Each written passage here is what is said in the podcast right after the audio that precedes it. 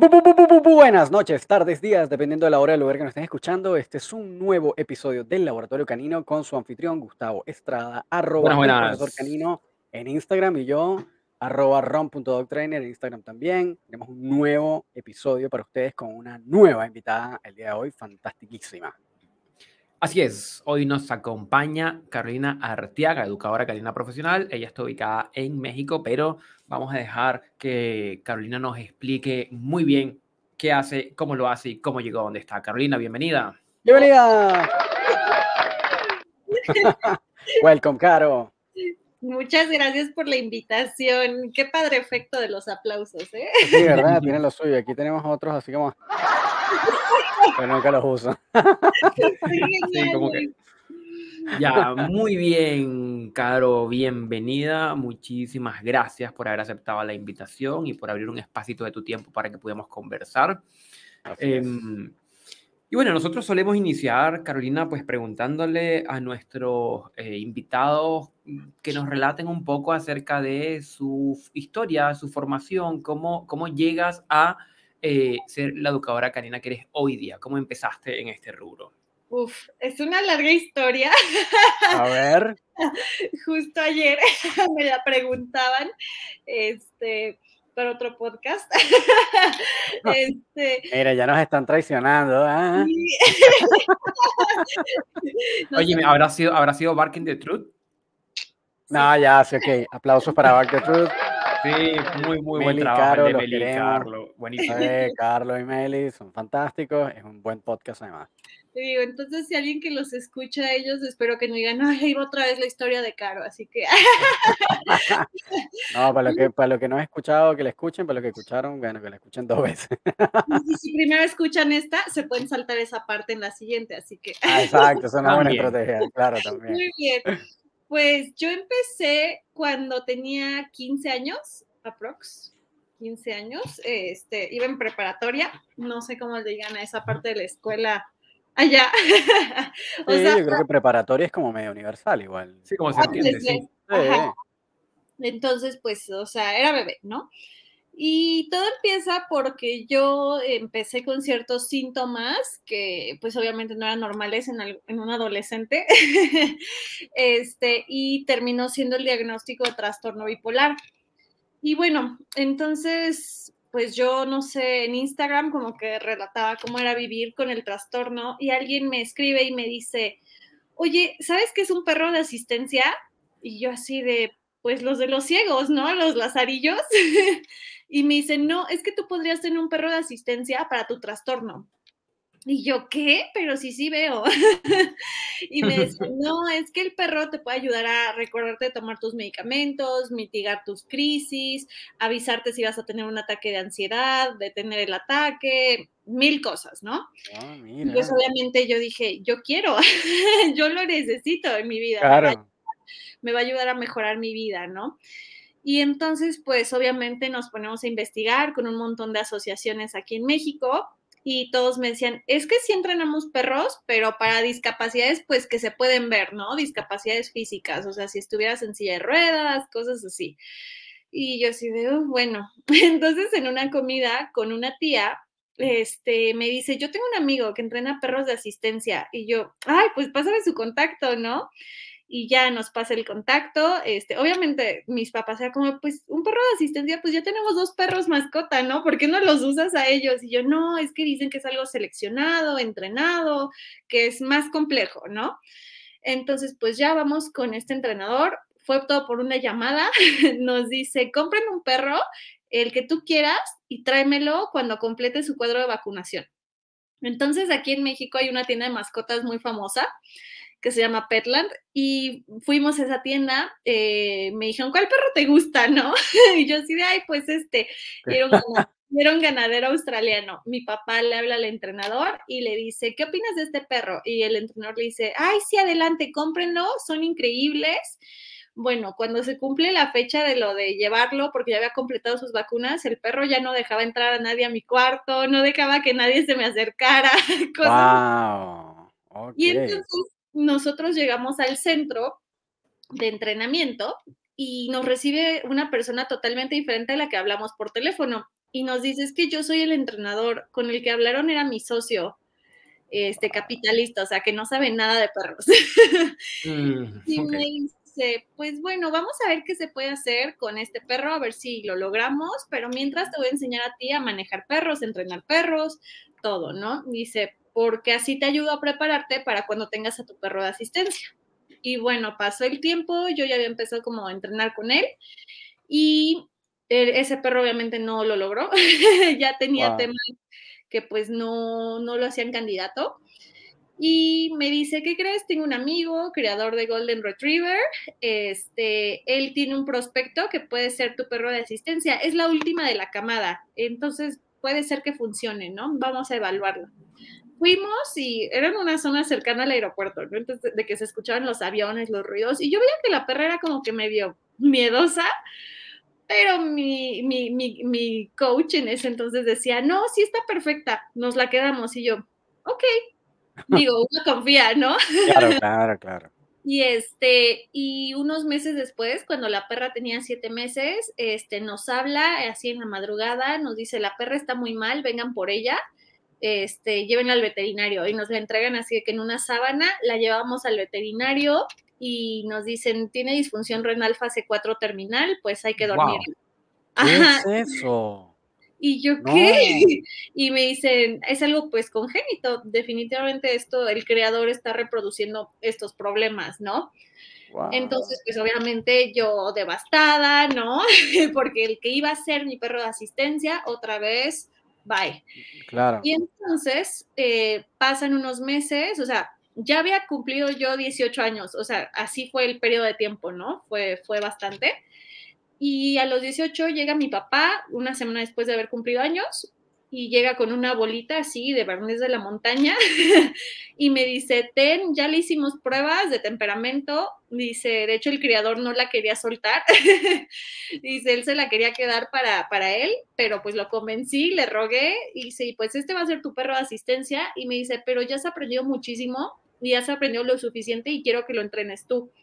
Me dice, yo ya Wow. no quiero que el perro vuelva a estar en un centro de entrenamiento, en donde solo Dios sabe si le van a dar de, de tomar agua, comida, etcétera.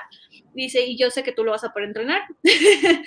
y yo así me gradué de la preparatoria con mi perro de asistencia ya entrenado por mí. Oh, qué bueno. De hecho, cuando me gradué ni siquiera estaba en- eh, finalizado el entrenamiento, ¿no? Estaba todavía en entrenamiento, pero o sea, al nivel de que en la escuela me dejaban tenerla, o sea, Ah, ya, wow.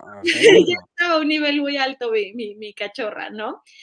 Y pues llega el momento en el de qué quieres hacer con el resto de tu vida, porque siempre como que el plan fue de, bueno, tienes a tu perro asistente y te vas a la universidad, cosas así. Claro. Y, y yo decía, pues, ¿qué me apasiona, no? Y yo, mm, derecho, mm, psicología, y como que nada me resonaba y dije, es que los perros, o sea, me encantan los perros, me encanta entrenar perros, trabajar con ellos, y dije, pues, ¿qué es lo más cercano a una universidad? Y me fui a Star Mark Academy en Texas. Claro. O sea, bueno, ahí estuvimos aquí a Vanessa, que también estuvo ahí en Sí, Star Mark. Sí, sí, la verdad es que es muy, muy buena escuela. Sí. Entonces me fui, agarré a mi perro, nos fuimos y ahí estuve en Starmark entrenando muchos perros. Uno de mis perros que tengo, que es un perro de terapia, eh, de hecho Baba está ahí en el fondo, fue sacado de Starmark y regreso de Starmark, inicio mi propio negocio. Este, y después, cuando inicia la pandemia, tomé un curso de un año con la Scandinavian Working Dog Institute. No sé si la conocen, son perros Sí. de detección. Y también soy entrenadora de detección. Ah, Mira, qué ¿y bueno, qué lo bueno. hiciste Interesante. también? Sí, Sí, ¿no? y entonces en The K9 Academy básicamente entrenamos perros de asistencia, perros de terapia, obviamente también perros mascota, pero nos estamos enfocando mucho a los perros de asistencia, terapia y los de detección. Y digo, y espero pronto especializarme en protección también. Ah, no, pero tú lo quieres hacer todo, Caro. Sí, me encanta. Mira, bueno, em, interesante. sí, ¿verdad? Está como súper eh, variado el, Sí. el perfil de Caro, ¿no?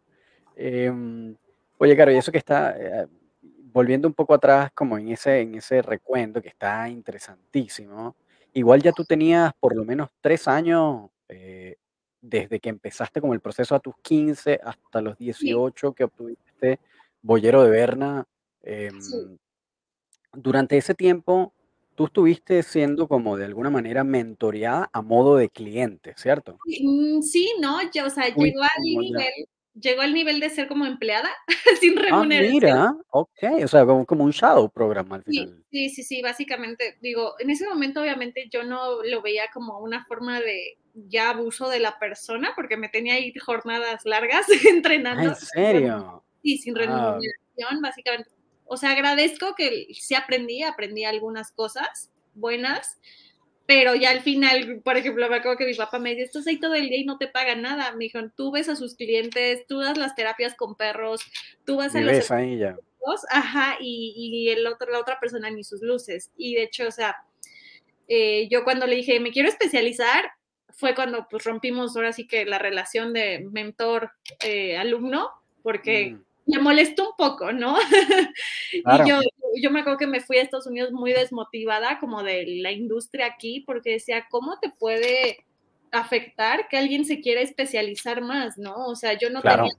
yo no hubiera tenido tema en regresar y decirle: "Ahora sí voy a trabajar para ti", ¿no? Claro, claro, claro. Pero así así es, tristemente, o sea, yo ya no tengo contacto con el que fue mi primer mentor.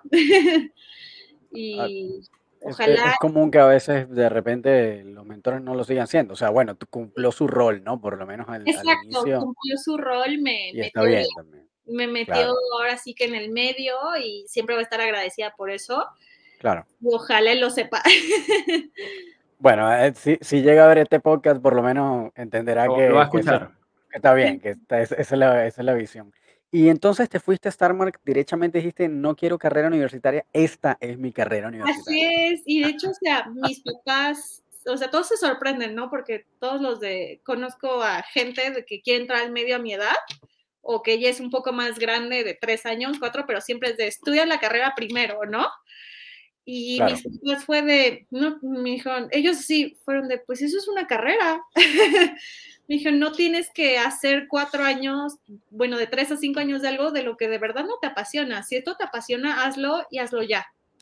Y así Qué fue. qué qué paternidad tan cool la de tus padres, que No, sean como tan abiertos. sí, Por sí, mis porque en general, tú sabes, como el el la educación canina todavía y yo creo que apenas, esto lo hemos conversado varias veces, pero apenas ahora, hace algunos años es que está como tomando una un ritmo académica mayor, pero en verdad, hasta hace muy poco era como un oficio que no tenían ningún tipo como de de formación académica, valga la redundancia, formal, ¿no? Como no Sí. había como un currículum que tú pudieras como seguir en una institución o formarte en una escuela. Y todavía siguen siendo relativamente pocas las que hay que tienen como ese nivel de rigurosidad como lo pudiera tener Starmark. Em, pero qué bueno que pude que que tus padres tuvieron como esa visión de decir: "Ah, eh, tú sabes, si ese es tú lo que tú quieres, esa es tu carrera, dale, y no vas a estudiar matemáticas obligado". Sí, sí, no, mis papás la verdad es que son los mejores. Yo a mi papá le Mm. digo que es mi papayer. Fe Este felicitaciones a tu papá.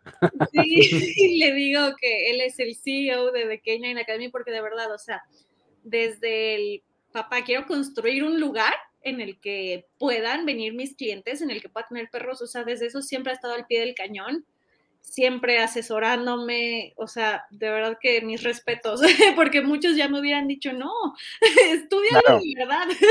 Claro, Claro, opta claro. por una carrera tradicional y el cuento que ya conocemos. Sí, Exacto. totalmente. Sí. Qué Sí. bueno, qué ¿Cómo? bueno que hubo ese apoyo por por por por esto que que que desde desde pequeña te empezó a apasionar, te empezó como a atraer.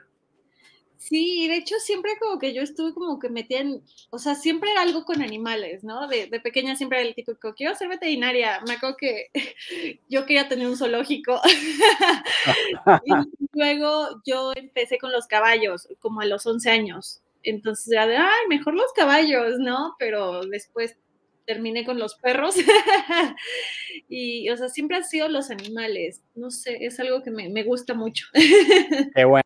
Y en ese proceso de formación, eh, Caro, que me imagino que hiciste la la versión larga del cuento en Starmark, que no sé, son 12 semanas, creo. Sí, son 3 meses, son 3 3 meses, ¿no? 3 meses, qué bueno.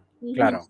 Em, ahí tú ya fuiste descubriendo que, eh, lo que querías hacer era como estas especializaciones que ahora tienes, que son detección y perros de asistencia. Yo me ¿Tú tuviste que, te tuviste que llevar a tu perro de asistencia para allá? Sí. Sí, yo de hecho me acuerdo que primero llegué a Starmark dije, fuck, no sabía nada. Dije, ¿Qué me enseñó? ¿Qué? tantos años. Y dije, ¿cómo logré entrenar a mi perro? O sea, para mí fue algo tan como intrínseco, no sé, simplemente me salió. ¿Y cómo le hice? Y cuando me preguntan mis instructores en Starmark, ¿cómo le hiciste? No sé, apenas me, apenas me está haciendo así todo, eh, como que la conexión, ¿no? De todo lo que he hecho estos años. Y en Starmark, entonces, pues llego yo, llego con mi perro de asistencia y yo muy ingenua decía, claro, mi perro va a poder estar en el programa eh, de entrenamiento desde cero, ¿no? Llego, nos hacen la prueba, ok, pídele a tu perro tal. Ah, hazlo, ¿no? Haz tal, tal, tal, lo hacía. Y cuando nos entregan nuestras hojas de si te tocaban tantos perros rescatados y si podías usar a tu perro, así me tocan dos perros rescatados. Y yo, pero ¿por qué no, por qué no, me, no puedo usar a mi perra en la Claro. parte, ahora sí que, ay, se me fue, en la parte práctica? Oh, claro, Este, y me dicen, porque ya está entrenada. claro, por supuesto. Ajá, y me dijeron, pero tu perra está increíble, es un perro de asistencia de verdad. Y me acuerdo que mis instructores me decían, todo el tiempo viene gente con perros de asistencia, entre comillas, ¿no? Y son un desastre. Y me dijeron, tu perra puede estar en todas las clases si así lo deseas y lo necesitas.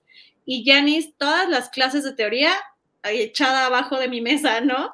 Pero obviamente, pues, eh, yo lo que le digo a todos es que de cierta forma es de necesito a mi perro porque me ayuda a mitigar mis condiciones Claro, y la verdad es que en Starmark yo les digo, fue el momento en el que yo terminé de formar a mi perra, porque justo cuando llego a Starmark yo empiezo con dolor, ¿no? En todo el cuerpo. Pero así un dolor que horrible, sientes que te pican como que el nervio, no sé, y era, ¿qué pasó? ¿Qué pasó? ¿Qué tengo? Wow. ¿no? Y de hecho así en Estados Unidos terminé en el hospital, cosas así. Y era fibromialgia, es fibromialgia, y entonces yo dije, es que no, o sea, vi- estoy viviendo sola, no puedo ni agacharme, entonces dije, ¿sabes qué? Voy a enseñarle a mi perro estas cosas nuevas. y entonces cuando Claro. les los Janis, o sea, llegó a otro nivel de perro de asistencia multipropósito, porque ya no solo era de interrumpo tus crisis, cosas así, era, ahora era de te ayudo a lavar la ropa casi casi, ella mete la ropa a la lavadora, la saca, ¿en serio? qué bueno, qué, qué- qué- qué Pero complejo qué también. nivel. Sí, era como de te recojo todo, te ayudo a desvestirte y entonces en ese aspecto dije, esto es lo mismo, porque mientras tengo otros dos, tres perros que también tengo que entrenar, logré hacer esto con mi perra y yo de hecho me sentía mal con Janice, mi perro de asistencia, porque decía, pobrecita, no le estoy dedicando nada de tiempo porque tengo que entrenar a los otros. Y, aún así lo Claro. logré, ¿no? Y fue como de, esto es lo mío, esto es lo que me encanta. Y luego ahí en Starmark, uno de los perros que me toca era mi boxer. Y yo veía, yo extrañaba mucho dar el terapia asistida con perros, que era algo que hacía mucho con mi mentor. Y yo lo veía, que él tenía un temperamento que, así, una mariposa social, ¿no? Que le encanta a la gente, niños, todo. Y yo decía, ay, este perro como que me gusta. Para que dé terapias. Pero yo me fui amenazada por mis papás de Starmark de que si yo me traía un perro, ellos me dijeron, tú regresas sin ningún perro adoptado y te, y te apoyamos comprándote un Malinois, un Golden, lo que tú quieras. Y yo, "Mm, es buen trato. y entonces yo empezaba a ver a este perro y yo decía, híjole, me van a matar. no me van a recibir en mi casa. y así en la semana de graduación, de que llegan mis papás a la graduación y les digo, es que yo lo quiero. y les digo, de verdad que va, va a ser, o sea, un buen, una buena, ahora sí que va a ser bueno, ¿no? En mi grupo de perros, en mi familia. Y me dicen, pero ¿qué trabajo le vas a dar? Porque no puedes tener un perro sin un trabajo.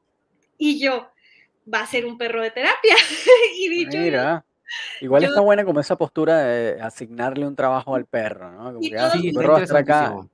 Me parece todos mis súper, perros tienen un trabajo. Yo no tengo un perro si no tiene un trabajo. me encanta Es- esa visión. Sí, y este, y entonces así me tienes metiéndome en más y más cosas. Pero entonces ya me lo traigo a México y es el perro de terapia. O sea, yo les digo, mi perro es famoso. mi perro va a hospitales, mi perro va a kinders, va a muchas escuelas de gente con capacidades diferentes. Y les digo, todos preguntan por mi perro y no por mí. Sea, la verdad es que me, me, gusta porque el Baba ha sido un parteaguas en lo que es un perro de terapia. O sea, mi perro ha hecho que niños con autismo que no han hablado en años, o sea, que en su vida han hablado, digan su nombre. Wow. Y, y para los papás y las maestras, etcétera, eso es como de, ¿cómo un perro logra esto? Claro, entonces, ahora que estás entrando como en ese tema, Caro, entonces también has hecho, a pesar de que tal vez no es una especialidad que, que tengas como de forma pública, también has, has estado involucrado en terapias asistidas con perros, Sí, que es otro cuento, así es, desde, ¿no? desde, desde hace mucho, desde que empecé con mi mentor. Wow. Y, y yo después dije, lo voy a seguir haciendo porque dije, o sea, tengo muy, muy buenas bases en esto, tengo muy buena educación en este aspecto y lo seguí haciendo y me encanta. Wow, qué cool. ¿Y sigues como eh, en- en entregando ese servicio de alguna manera, por decirlo así? Sí, sí, así es, así es. Este, nosotros damos terapia a niños, este, gente con, con discapacidades, dos a tres veces a la semana. Wow, Entonces, también tenemos el entrenamiento de perros de terapia. Si alguien me llama y me dice, Caro, creo que mi perro tiene las aptitudes y quisiera formar parte de su equipo de perros de terapia, adelante, lo, lo podemos hacer, los evaluamos y tenemos esa especialización. Ok. Y, y en algún punto también, entonces, eh, Caro, te empezaste como a interesar en el tema de la detección. Sí, ¿Y también qué pasó? ¿En qué, en qué punto como dijiste, me, encantan los perros de asistencia, hago terapias asistidas y ahora quiero hacer detección? ¿Cómo, cómo, cómo fue el flujo ahí? te enseñan detección y lo haces, tienes exámenes de detección, pero ahí como que mm, no me llamó tanto la atención. Fue como de, ah, cool, lo paso y ya. Ya regresando a México a finales del 2019, yo fui a un curso de Tobias Gustafsson Claro, bueno, que es me, como el más famoso, creo yo, de detección. es, yo lo amo. Sí, súper popular. Este, fui al curso y pues me empecé a meter como que en, pues con esa gente, ¿no? Más operativo y me tocó traducir el curso, el traductor falló y ahí me agarra el organizador, me dice, Caro, ¿lo puedes traducir? Y yo, va.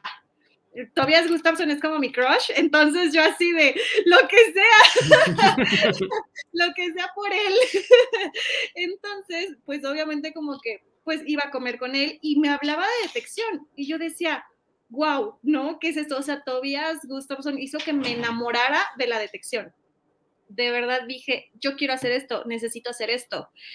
Y pues como que nos llevamos bien, cotorreando y así. Y un mes después él me escribe y me dice, Caro, va, vamos a tener un curso de un año.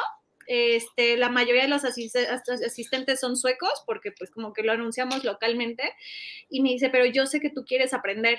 Me dice, tómalo. Y yo, ¿qué? y yo, va, adelante, no, sí, sí lo quiero tomar. Y me dice, pero Venga. mi perro. Fuiste elegida.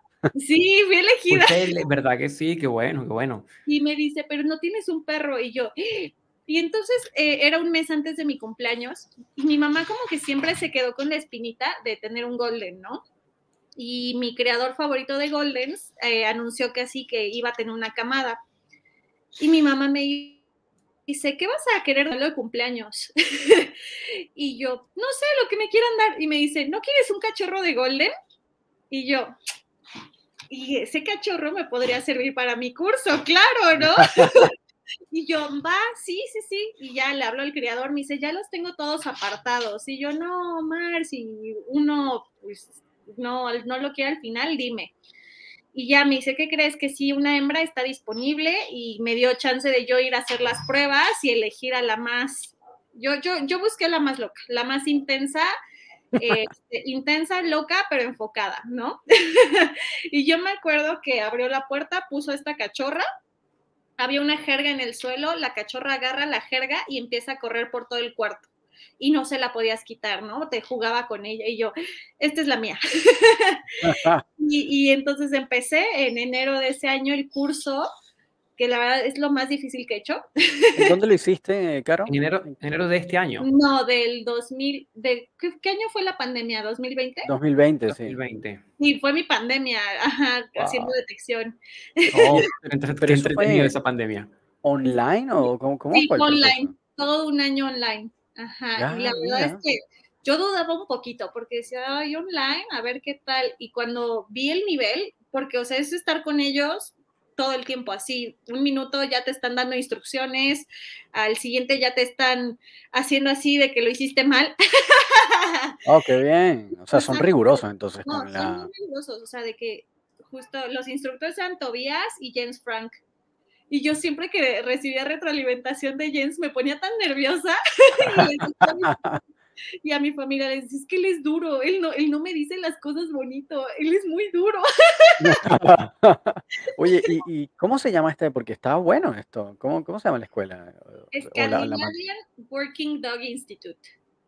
Claro, la habías mencionado antes, sí. sí. Y ellos, entonces, ya, porque yo quiero, quiero como hacer el track de esto. Entonces, Por favor, esta sí, fue, sí, esta fue eh, Rumba, ¿cierto? La Golden. Así es, la Golden. Y finalizaste en diciembre, más o menos, como de ese año.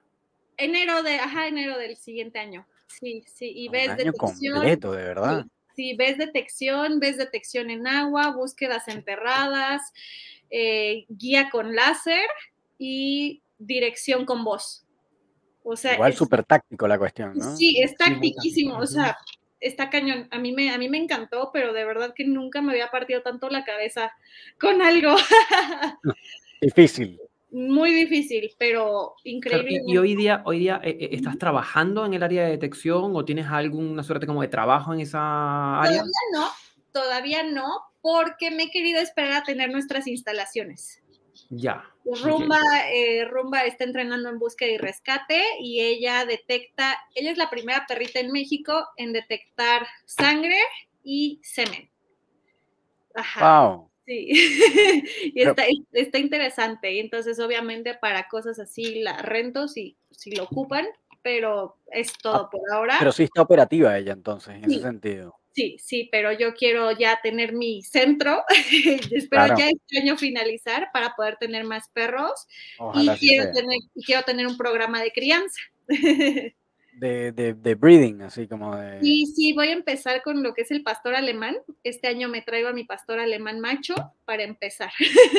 ¡Wow, qué bueno! Súper, súper. Y estoy viendo aquí que hace una semana Rumba recibió su medalla de un primer lugar en un challenge internacional de detección. Sí, así es. ¿En qué, ¿En qué consistió el, el, el desafío?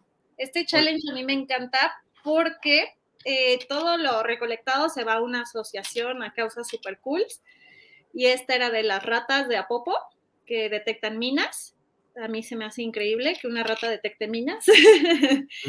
Entonces yo estaba aburrida, me inscribí en este challenge y me acuerdo que yo le, le dije a mi novio, ¿en qué, ¿en qué nivel meto rumba? Digo, en amateur, ¿no? Y me dice, ¿por qué amateur? Me dice, esa perra es pro. y le digo, es que no quiero perder. y le decía, no, métela en pro o no la metas. Y yo, bueno, ¿no? Y ya, tú decides a qué challenge te vas a meter. Por ejemplo, está búsquedas enterradas, obediencia funcional y búsquedas, eh, pared, este, búsqueda en casa, búsqueda en coche. Y yo me metí a búsqueda en coche, búsquedas en pared y creo que fue enterradas. Me metí a esas tres. Y así en mi nivel, que era el de pro, era un milímetro de aroma. O sea, era nada. Y de que enterrado a 15 centímetros. Con alejamiento de 5 minutos. O sea, ya era algo difícil. Y Rumba los ganó todos en primer lugar. maravilla. Bueno. Sí, y sin entrenar, yo estaba muy preocupada porque decía, es que llevo todo el año trabajando como loca, no he podido entrenar tanto con ella. y lo logramos. Buenísimo, buenísimo. Y estás trabajando en educación canina, en adiestramiento.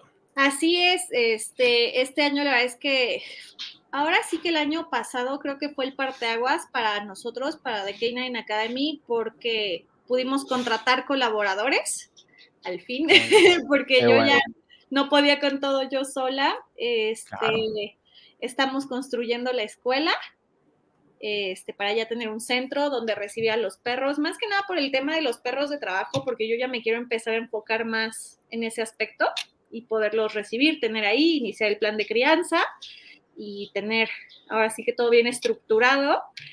Y nos dedicamos ahorita, pues sí, al entrenamiento de mascotas, a temas conductuales, porque es lo que, es lo que nos deja. Claro.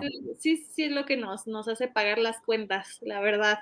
Claro. Y me encanta, me encanta. Y nosotros también seguimos dando terapias con perros, tenemos casos de perros de asistencia también, pero en su mayor parte nos dedicamos al comportamiento.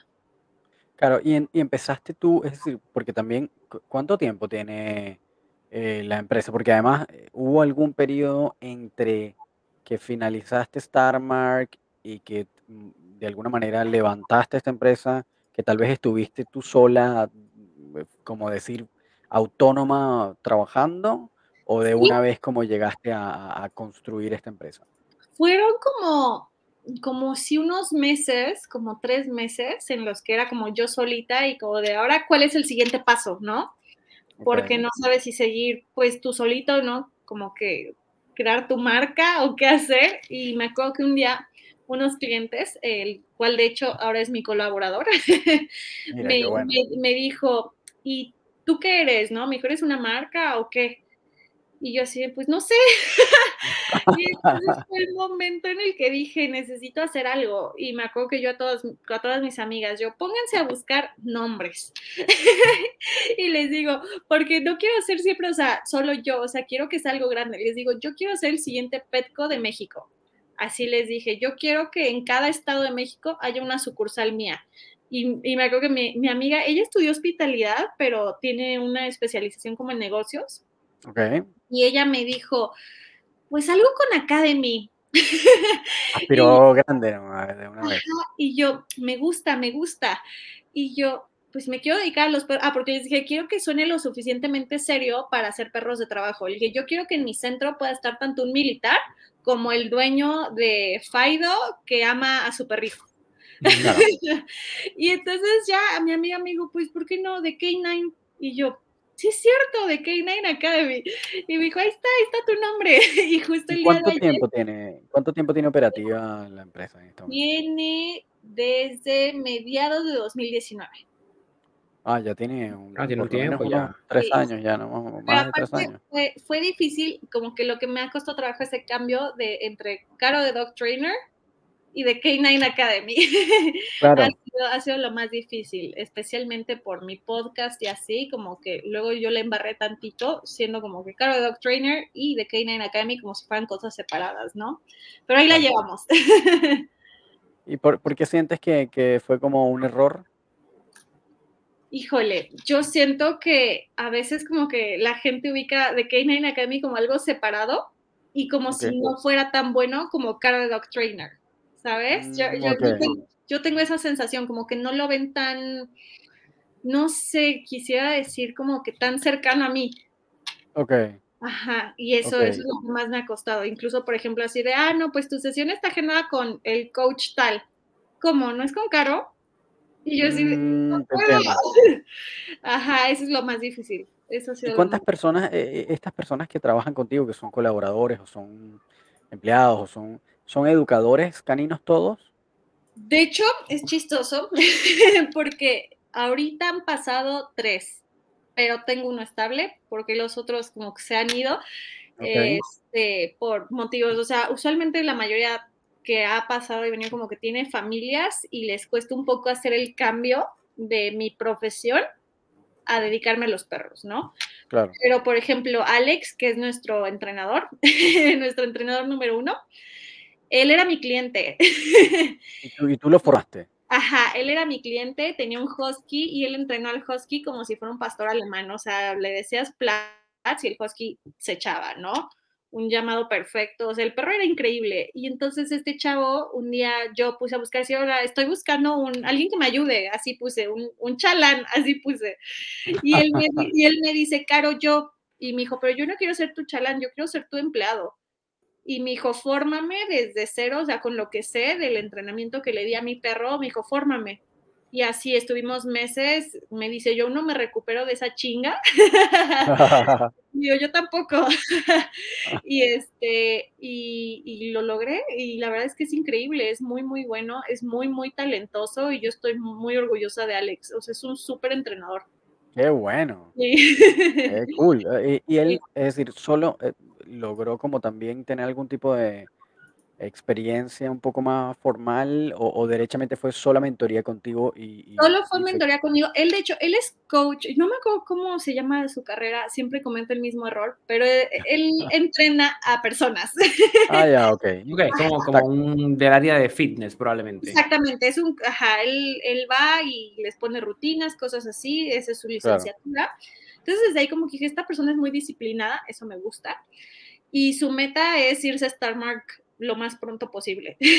Porque yo siempre, haga. y yo siempre les he dicho, o sea, quien esté trabajando en The Canine Academy, o sea, la meta es poderlos apoyar con lo de Star Mark.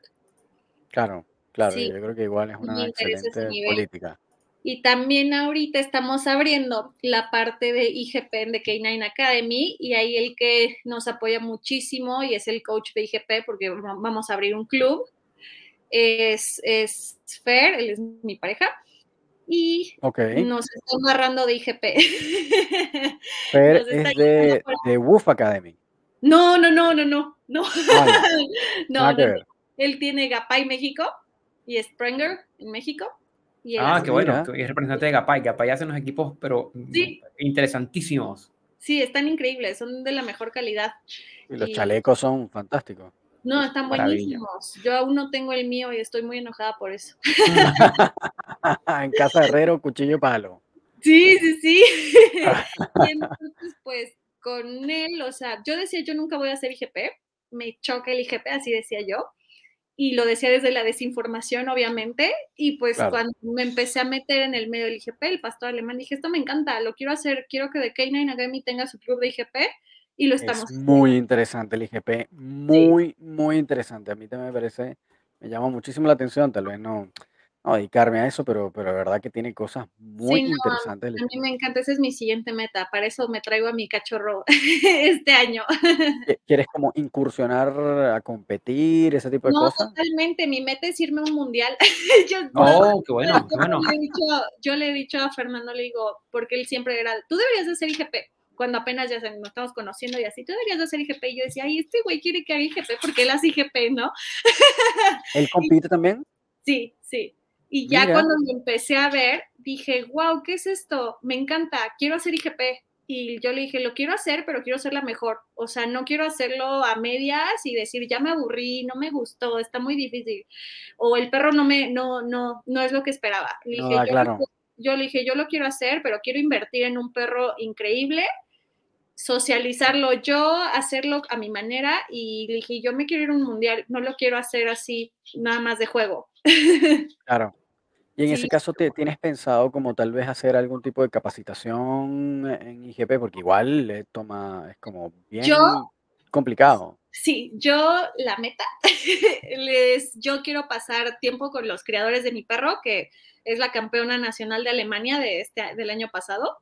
Entonces Wow. quiero mínimo un mes con ellos y siempre Fernando y yo hemos hablado de, vamos a traer a ellos o él tiene un amigo que es buenísimo en IGP, un alemán, eh, Albert Klaus. Y le dije, lo vamos Ok. a traer a él o a los creadores de mi perro una o dos veces al año a que nos asesoren y nos digan, lo estás haciendo bien, vas por buen camino. Qué cool, qué cool. Y él, sí, él, él sí. ha competido, Fernando, entiendo, Sí. comentaste. Y de hecho, por ejemplo, rastreo es lo mejor del mundo para él, lo que más le encanta y él siempre ha tenido las calificaciones más altas en rastreo Oye, qué y él- bueno. y ha competido y lo que le gusta también es la crianza, ha tenido muchas camadas de perros increíbles porque invierte, no, no es por, no es por mi relación con él, pero invierte este, y lo hace bien, lo hace de la mejor manera y es increíble. Y a mí lo que me gusta de, del IGP y de cómo me lo enseñó a él es que es humano. Porque yo tenía la idea del IGP en México que era patear al perro. y por eso decía, Nada que ver, claro. por eso yo decía, yo nunca Cero. voy a ser IGP, porque todos los entrenadores de IGP aquí en México abusan del perro de cierta forma. Y cuando él me explica, es que no es así, y, y lo empiezo a Claro. ver, dije, esto sí me gusta.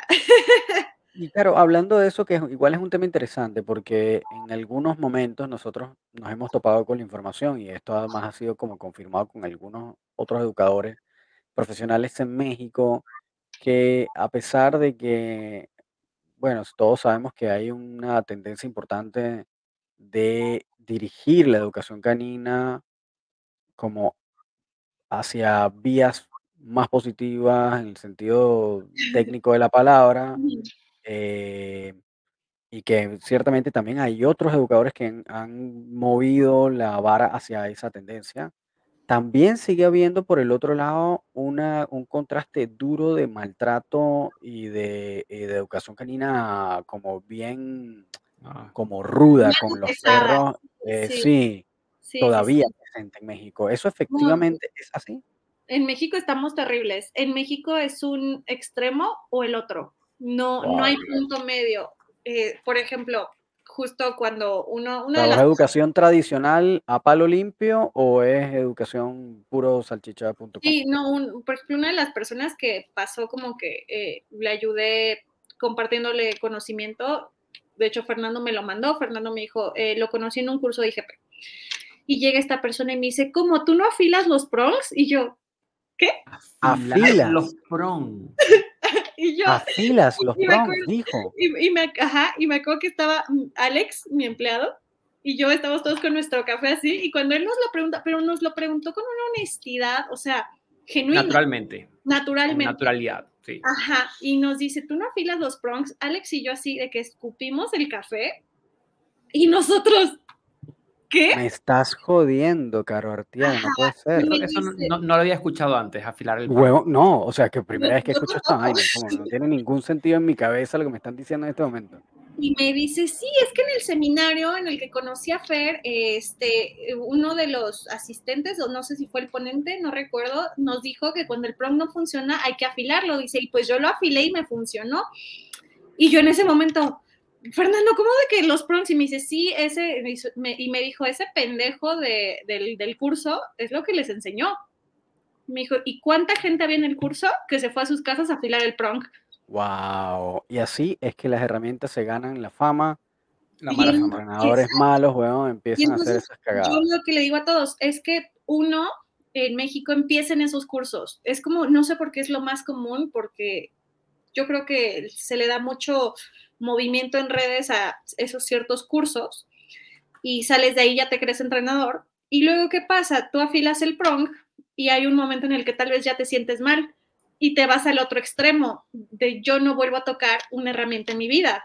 Y que obviamente, claro, y ojo, y aquí yo estaría, o sea, yo fuera ese caso y probablemente haría lo mismo, es decir, si me pasé por ese proceso de que tú estás comentando y me dicen, afila un prong, weón, y después veo que no es necesario y que puedo hacerlo todo con amor y clicker y comida, obviamente, yo yo estaría co- completamente de acuerdo con esa, yo me pasaría Exactamente. otro bando por completo, es decir, pero ¿cómo se les ocurre afilar un, Dios santo?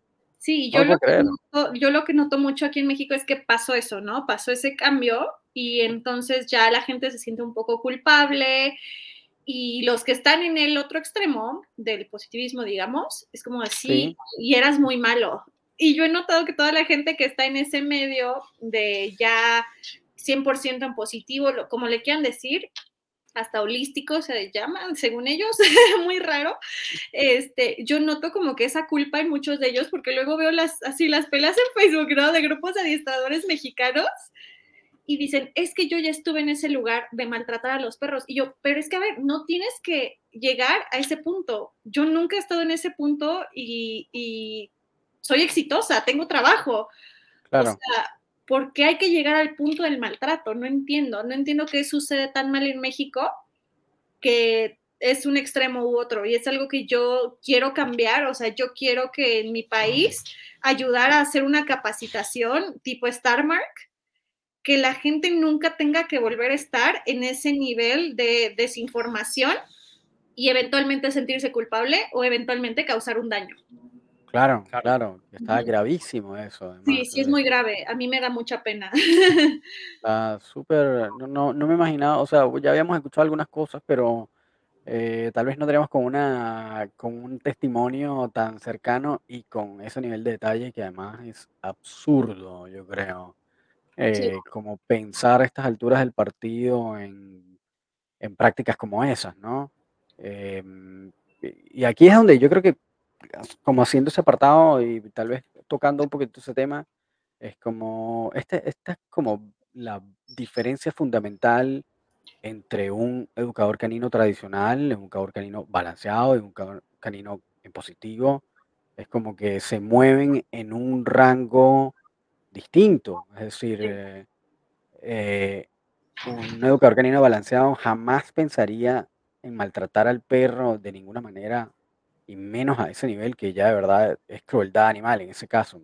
Como que completamente eso debería ser denunciado ya a ese punto, es Sí. como absurdo. Está generando un daño físico derechamente en el perro con una herramienta que además la estás alterando eh, a propósito para Sí, generar un daño que no tiene ningún sentido generar, o sea, por Dios.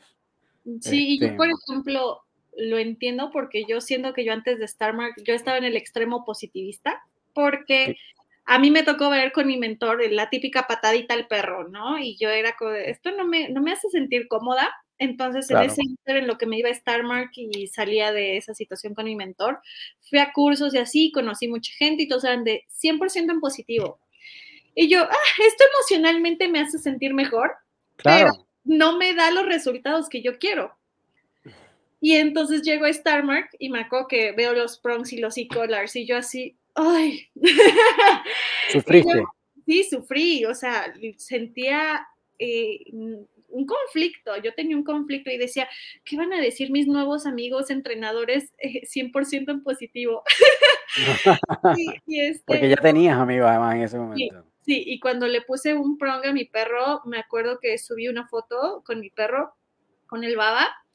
Uy, yo dije, que no eras bien buena vibra y de la nada me estás deseando casi, casi de ojalá te mueras. Me acuerdo que Sí. reci- recibí miles de comentarios de ojalá te mueras, de yo, ¿qué te pasa, no? Y, y yo vi que mi perro seguía sano, entendía mejor que nunca el, el Claro. no.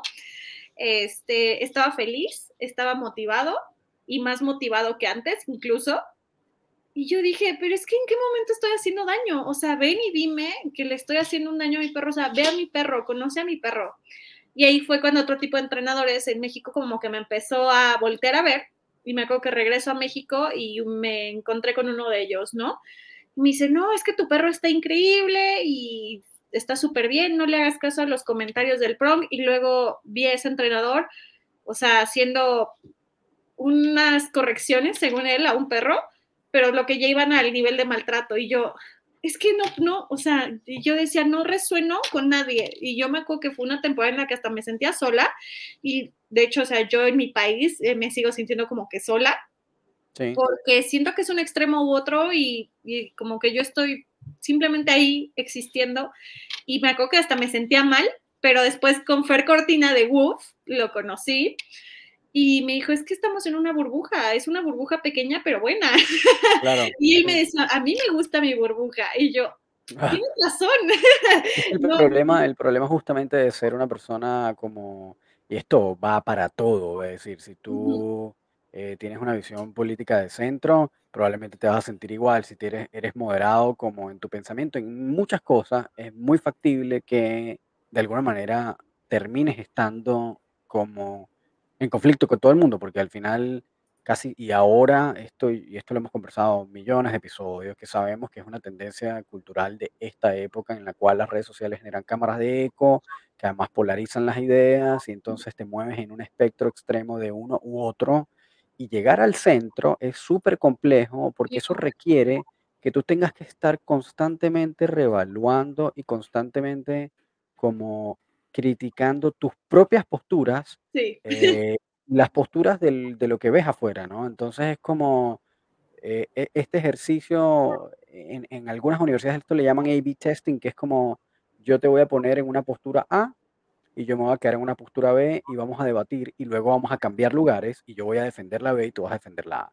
Entonces en el momento en que tú haces como esa como ese ejercicio de defender una postura y luego cambiarla y defender la posición contraria, entonces te comienzas a dar cuenta de que, bueno, que nada es blanco o negro, ¿no? Y que exacto. Tienes que claro.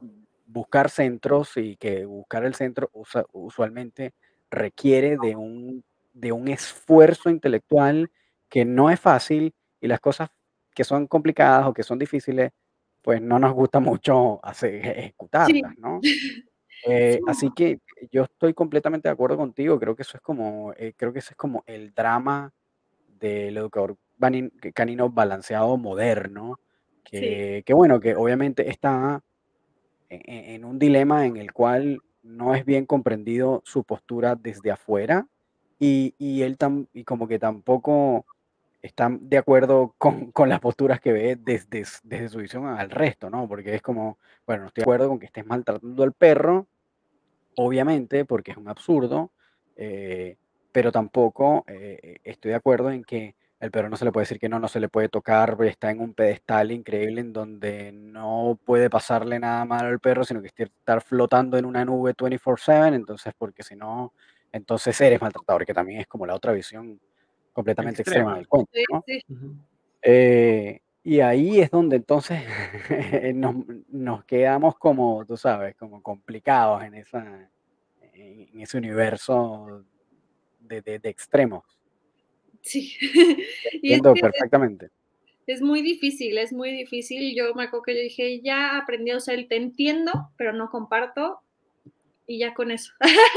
Ya Claro, con eso vivo, vivo en paz, vivo tranquila, porque también como, como entrenador el sentirte juzgado todo el tiempo o, o que tú lo estás haciendo mal, el decir sí, ellos creen que yo abuso de los perros cuando no es así, es, es cansado, es cansado. Y claro. yo, yo me acuerdo que ya llegué así el año pasado, porque siempre había alguien que así ya llegó al punto de que le tomaba foto a mis perros, de que sacaba mis fotos de Facebook con mis perros, que yo decía, ¿qué te pasa?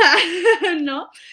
Y, y yo dije, con que yo me sienta bien, con que yo esté tranquila, mis perros estén felices y mis clientes estén felices, porque mis clientes son los que escriben los cheques y no los demás, está perfecto. O sea, no, yo no tengo nada que hacer volteando a ver al otro y al revés. Entonces, es difícil y más para los que yo creo que van empezando y como que dicen, no, es que tal me dijo que, que ojalá y me muera, ¿no? y, y, Claro. y, o sea, simplemente el hacerles saber a todas esas personas que están en ese lugar de que no están solos y que si tienen, si las otras personas tienen el suficiente tiempo para estar criticando, este, señalando, es porque no están en su mejor nivel. porque cuando estás en tu mejor nivel no tienes tiempo para eso y punto. Claro. Cual. Estoy completamente de acuerdo. Este, claro, y eh, bueno, además de pensar en competir en IGP, eh, continuar con el trabajo de expansión y, de fortalecimiento de la, de la empresa que estás teniendo y que, que- estás em, dirigiendo en este momento, em, el, el trabajo de, del día a día con, con dueños, con personas comunes y corrientes que tienen perros como mascota, eh, ¿te ha tocado como eh, de alguna manera resolver problemas que, que hayan sido muy complejos o, o que hayan, o, o que hayas tenido que de repente eva- reevaluar o repensar las técnicas que usas o las estrategias que usas? Porque también nos pasa, ¿no? Y esa es la cosa interesante de la modificación de conducta que en este caso es lo que nos- Gustavo y yo no- nos gusta, eh, que bueno, que sé que también haces, porque lo comentaste, es como esto, de alguna manera, si no lo estás haciendo bien, pues el, el perro no va a fingir para que tú te sientas bien. Claro. Eh, si la cosa no funciona, el perro no va a modificar la conducta y punto, ¿no? No, sí, sí me ha pasado bastantes veces. De hecho, yo tengo así de que una crisis existencial una vez a la semana de soy, de soy la peor entrenadora del mundo. Así, una vez a la semana estoy, soy la peor entrenadora del mundo, no sé por qué me contratan. y últimamente, o sea, yo como que tengo rachas de casos difíciles y luego es una racha tranquila en mi año y otra vez casos difíciles que te hacen llorar cuando vas al trabajo. Y yo descubrí que no está mal pedir una segunda opinión. yo tengo mi, mi grupo de apoyo en segundas opiniones. Eh, por ejemplo, Fer Cortina, eh, este, yo cualquier bronca es de Fer, güey, ayúdame, no, ya no sé qué hacer. Eh, Me dime, si lo, dime si lo estoy haciendo bien o lo estoy haciendo mal. Y no solo Fer Cortina, también Fer Pérez, de mi pareja, ayúdame. E incluso he llegado al nivel de vamos a hacer este perro juntos porque yo ya estoy bloqueada, eh, yo ya no puedo, eh, porque tengo tantos perros en el día que este que me está desafiando un poco necesita un punto de vista más fresco, más nuevo. Y, y la verdad es que he aprendido mucho de ellos dos. Me- Eh, sí, de ellos dos, o sea, eh, se me hace increíble porque siempre, siempre están ahí para ayudar, para sacarte también de tu zona de confort, porque yo creo que a veces como entrenadores nos pasa que tú dices, siempre lo resuelvo con esto, con esto, esto y esto, y, y llevo resolviendo es- todos estos casos así por dos años, y de la nada es, esto y esto y esto no me está no te está funcionando. sirviendo. claro. Y entonces, ¿qué hago, no? y, y- y dices, bueno, a ver, voy a hacer esto, pero tampoco me está funcionando. Y ya te empiezas a bloquear, a frustrar y dices, ¿sabes qué? Eh, necesito un par de ojos nuevos Claro. que, lo- que, que no lo vean como yo. Y, y hacerlo, ¿no? A obtener nuevas ideas, cosas así. Yo creo que uno Eso nunca deja de aprender y no hay que confiarnos. Eso es lo que, lo que a, mí, a mí me pasa y cómo lo resuelvo usualmente porque ya como que uno luego vive en ese pico como de, de estrés constante que luego no te permite el buscar nuevas opciones, ¿no? Y luego me ha pasado, por ejemplo, ayer con un caso que yo le decía a, a Fer, le decía, es que ¿qué hago? Y me dice, fácil, pon a la perra en el kennel y que la alimenten desde afuera. Y yo, es que no, y yo así en mi crisis, eso no me va a funcionar. Y me dice, ¿y hoy qué hiciste? Y yo, puse a la perra en el kennel y la alimentaron desde afuera. y me dice, ¿ves? Yo te decía. Y le digo, sí, pero estaba en mi crisis. Está sea, bueno eso. yo, para mí el tener ese equipo, eh, como que ese grupo de apoyo ha sido lo mejor. Este, tener otros entrenadores con quien poderlo platicar y, y- y a veces simplemente decir, no me siento bien, no puedo pensar bien, ayúdame. Claro. Sí, es súper importante. Yo creo que a mí es lo que más me pasa, que a veces todo el conocimiento se me va hasta el fondo de mi cabeza y vivo en este estrés, que es como ya no sé qué hacer y me quiero rendir, quiero decirle al cliente de ya estoy harta, pero yo sí, yo como profesional necesito ese que me diga, lo estás haciendo bien, vas bien, haz esto si necesitas ayuda. Claro. Ahí te, entiendo perfectamente. Y yo creo que pro- es muy probable que haya muchos entrenadores que pasan por eso y tal vez no lo comentan, tal vez de repente no, no- no lo dicen, pero yo creo que todos pasamos por eso cuando te enfrentas con un problema que tal vez te está, está Como sobrepasando, sí. Sí, no, y yo creo que a mí me, a mí me pasaba mucho tiempo, mucho, o sea, hubo un tiempo en el que me pasaba mucho y, o sea, y llegas al punto de incluso de deprimirte, porque dices, ya no puedo con mi trabajo, ya no puedo, me está sobrepasando. Yo, yo cuando tengo esas situaciones de casos difíciles, a todos les digo, es que me levanto a las 3 de la mañana pensando en tu perro y no te cobro extra por eso. porque de verdad, así, luego les digo, es que sueño con tu perro. Sí, me ha, me ha pasado totalmente. Sí, y es horrible, pero, pero uno como profesional en este medio necesita ese, ese grupo de apoyo sí o sí, porque Sin no duda. es fácil caer en los extremos también del ya estoy harto, voy a hacer tal y no. Claro, y, y eso también es como justamente el proceso de crecimiento o de, de resolución de un problema requiere pasar por una fase de estrés, igual que el perro pasa por una fase de Sí, estrés en el momento que estás enseñándole algo nuevo, se va a desesperar, se va a frustrar, se va, eh, eh, qué sé yo, pueden pasar miles de cosas, es lo mismo con nosotros, al final tú tienes que, eh, para poder resolver, estresar el músculo del cerebro eh, para lograr tener como una, un, como un final resolutivo en donde logres eh, pasar ese, ese- esa etapa y, llegar al, al desenlace del asunto, que es resolver el problema. Pero, pero eso es absolutamente, es como parte del proceso de cualquier cosa que requiera un esfuerzo intelectual en el cual tengas que evaluar variables, en el cual tengas que probar cosas, en el cual tengas incluso que ser creativo y salir de la caja y pensar soluciones que tal vez no están dentro de lo que ya has usado o de lo que te han enseñado o de lo que has visto, que tengas que usar una cosa que no tiene nada que ver. Aquí a mí me gusta mucho mencionar a, a Tyler Muto, que es como, suele ser como muy en ese sentido súper creativo de pensar soluciones que no están cerca de las herramientas que todos conocemos, de, de, de las estrategias que todos conocemos de contracondicionamiento. O sea, es decir, como que pensar soluciones con cosas que, que, que, son cotidianas, que no tienen nada que ver con, con el mundo del estremento, siento que a veces es algo que nosotros tal vez no hacemos como ese ejercicio de repente de decir, ah, mira, puedo usar, qué sé yo, bueno, no sé, una caja de cartón para que el perro coma y eso aísle los sonidos y entonces si el perro es muy temeroso al comer una caja alta, eh, se vea obligado como a bloquear, qué sé yo, la vista, lo he visto que lo vamos a... Pero esas son como soluciones que son como fuera de la caja, ¿me explico? Exacto. Sí, a veces como que es fácil meterte así ya en lo que llevas haciendo años y que has tenido éxito y te funciona y de la nada, pum, llega eso y ya quieres dejarlo todo. Pero yo a todos les digo que es lo que me gusta de, de, mi carrera, de, de, esta carrera, este, que siempre estás pensando, siempre estás pensando, o sea, siempre estás innovando, siempre tienes el cerebro a todo lo que Funcionando, claro y yo me acuerdo, por ejemplo, de la detección, es lo que a mí me encanta, que siempre le estás siendo creativo, haciendo cosas nuevas para lograr el, objetivo. Y es, y es así con, todo lo que sea de perros, todo lo que sea para alcanzar una meta con, con algún perro, no te puedes confiar, no te puedes quedar solo con lo que crees que sabes, porque siempre hay más.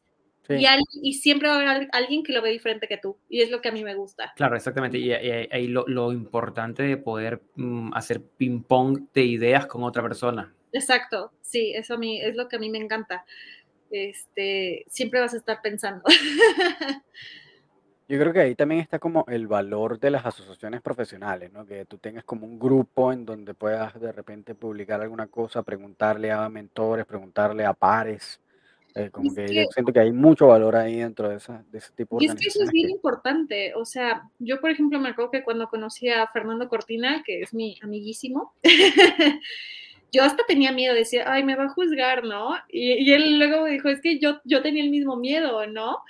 Este, y por ejemplo, luego ahora con Fernando, con mi pareja, al principio también me va a juzgar, va a decir que soy mala entrenadora y no, o sea, terminas aprendiendo. Y con todas mis relaciones en el medio y mis amigos de verdad en el medio, que son muy contados, eh, siempre era, era el mismo miedo porque en la industria es como que una industria que te juzga, que, que todo lo que haces, todo, aunque sea eh, del trabajo o no del trabajo, todo está ahí para señalarte y no te sientes comprendido en esta industria cuando no conoces a las personas correctas y simplemente un día llega, conoces a esas personas correctas y te sientes comprendido, te sientes apoyado y eso es súper importante porque es una carrera que es muy solitaria, porque ningún, ningún amigo quiere ir al bar y escucharte hablar de, del caso, del caso del perrito que no sé.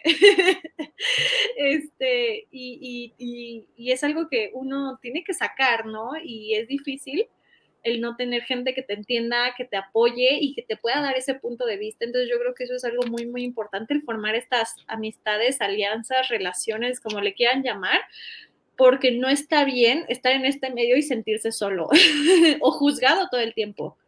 Es, es muy triste. Es súper cierto, todas las y además es eso, ¿no? Que además...